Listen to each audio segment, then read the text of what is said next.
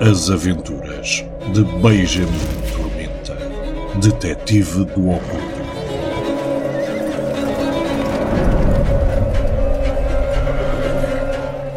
O Deus das Moscas tem fome. Por Luís Corte Real.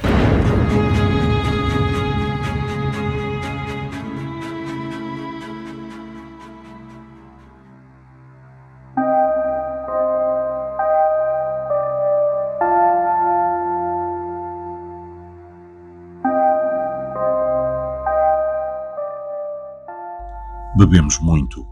E só isso explica o que aconteceu. O que deixamos acontecer. Foi quando Basílio finalmente falou do Cairo e no Grimório. Como aquelas páginas lhe haviam aberto os olhos para um novo mundo que jaz escondido e adormecido para o ignorante. As delícias que agora o aguardavam se apenas esticasse a mão e soubesse onde procurar e ainda uma parte mais escura da sala, regressou com o livro nas mãos. Pousou-o na mesa entre nós e todos ficámos a olhar para ele. Muitas vezes o havíamos visto nas mãos de Basílio durante a viagem de navio que nos trouxe de volta, mas agora parecia outro objeto. Era um grimório mágico, segundo Basílio. As páginas haviam sido copiadas há muitos séculos de papiros que pacientes escribas dos tempos faraónicos haviam desenhado com pincéis delicados.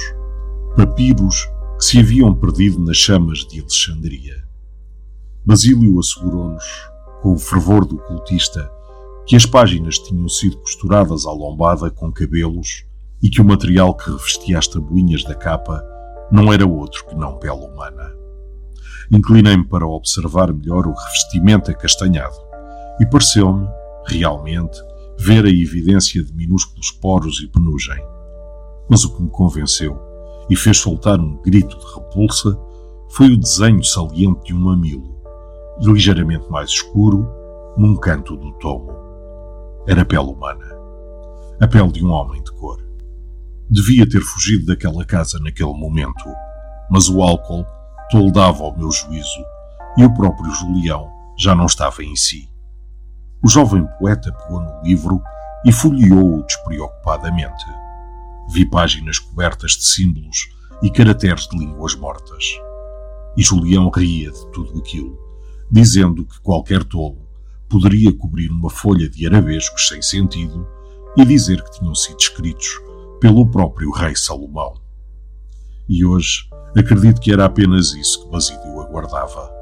Deu um pulo do cadeirão arrancou o grimório dos dedos de Julião e, parecendo mais elevado, mais forte, recortado contra as chamas que se desvaneciam na lareira esquecida, ergueu o maldito livro com as duas mãos e desafiou-nos, com a voz de um general que grita para as tropas, a vermos com os nossos próprios olhos, a ousarmos levantar o véu que Deus, na sua misericórdia, colocara sobre as nossas frontes. Seríamos homens com fibra para tal? Desgraçados, eu e Julião aceitámos o repto, rindo do que pareciam ser promessas de um ébrio, mas nervosos, pois já se sentia no ar uma qualquer estranha energia que nos arrepiava. Seguimos Basílio para a cave do palacete.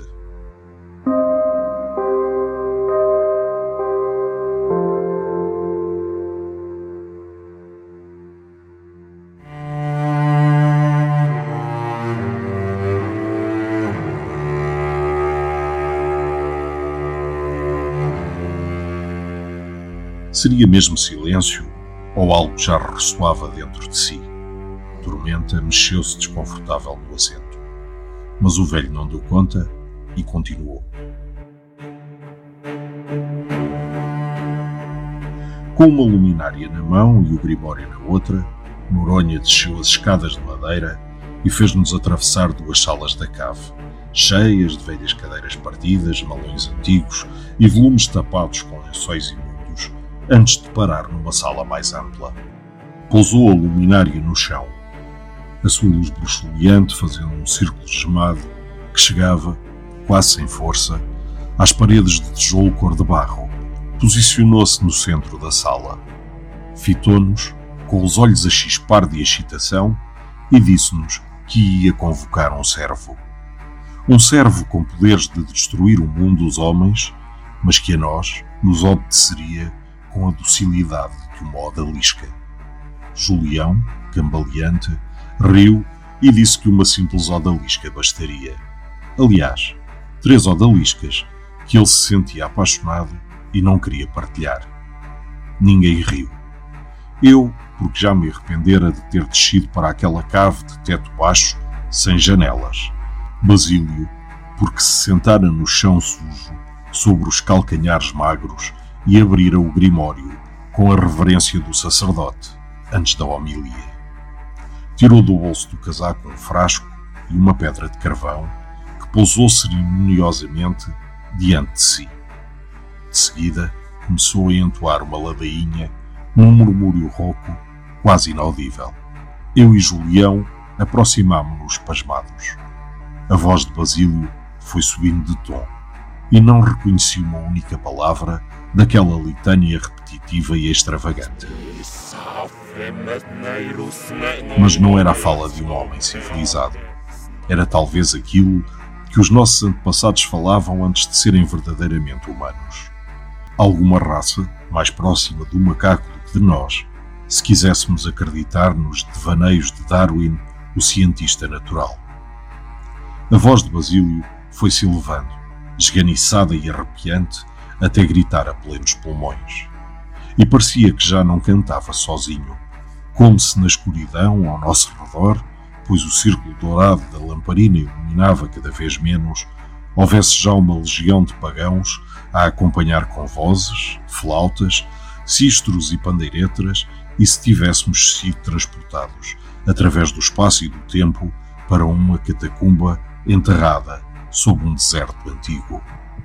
O coração batia-me no peito como um martelo. Fitei Julião, que tinha os olhos esbugalhados e as mãos levantadas como que para cobrir os ouvidos a qualquer momento. E foi então que Basílio desenhou um círculo no chão, com o carvão, e num momento brusco e ágil despejou um fresquinho para o seu interior. Uma fumaça clara, como seda azulada, ergueu-se de imediato e, por momentos, ainda tive a esperança de que Basílio nos estivesse a tentar iludir com truques baratos de química mas a fumaça não parou de se avolumar até chegar ao teto escurecia a olhos vistos, com remoinhos violentos como se quisesse ocupar todo o espaço livre da cela. E Deus.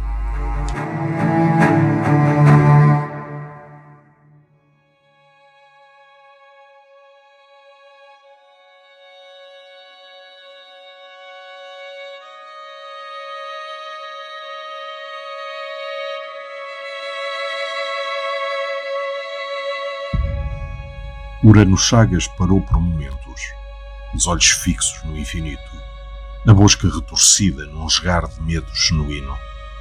Tormenta soltava baforadas tensas e atentas. Dentro de si a besta mexia-se. Momentos depois, o antigo deputado encontrou a voz para continuar. Foi então que vi algo no interior, uma sombra que subia do chão como um corpo que se espreme para passar por um orifício pequeno, aquele círculo que a mão magra de Basílio desenhara com carvão era agora uma passagem para um qualquer plano proibido.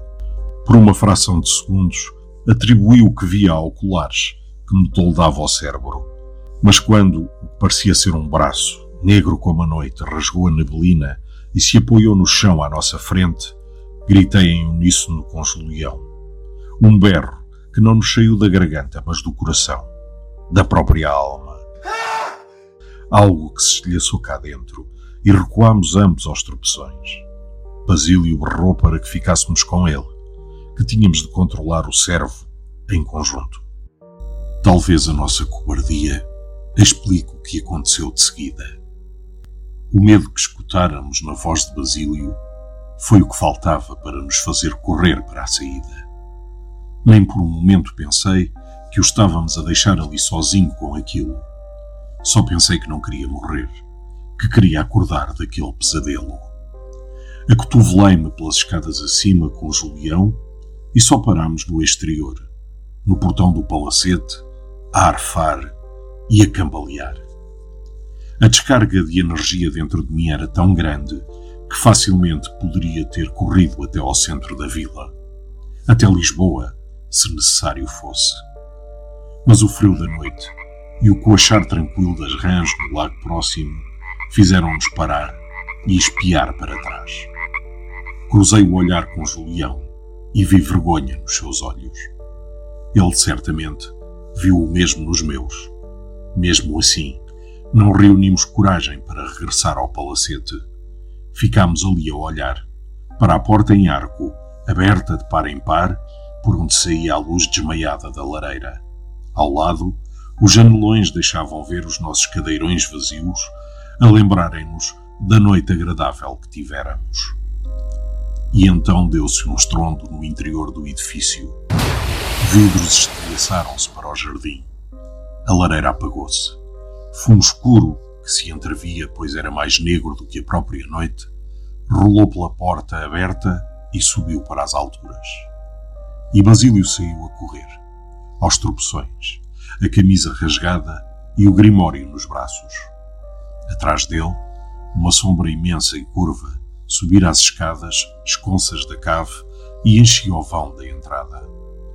Por misericórdia, a lua escondeu-se atrás de uns miseráveis farrapos de nuvens e toda a propriedade mergulhou na maior das escuridões. Basílio correu até junto de nós e o seu rosto não revelava menos pavor do que os nossos. Foi então que alguém nos chamou. O empregado do Lawrence havia regressado e aguardava, sentado na carroça, junto aos janelões. Não vira ninguém na sala e decidi ir aguardar pelo nosso regresso. Não o havíamos visto, mas ele ali estava e acenava-nos. E sabe o que senti na altura, Senhor Tormenta? Senti alívio, pois soube que aquilo que estava a subir da cave o ia apanhar primeiro, e assim dar-me uma hipótese.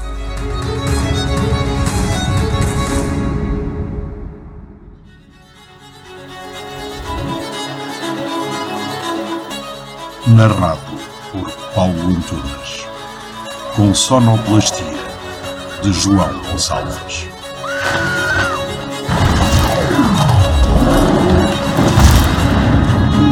Das Moscas tem fome. A obra para quem não receia visitar uma Lisboa negra e cheia de segredos.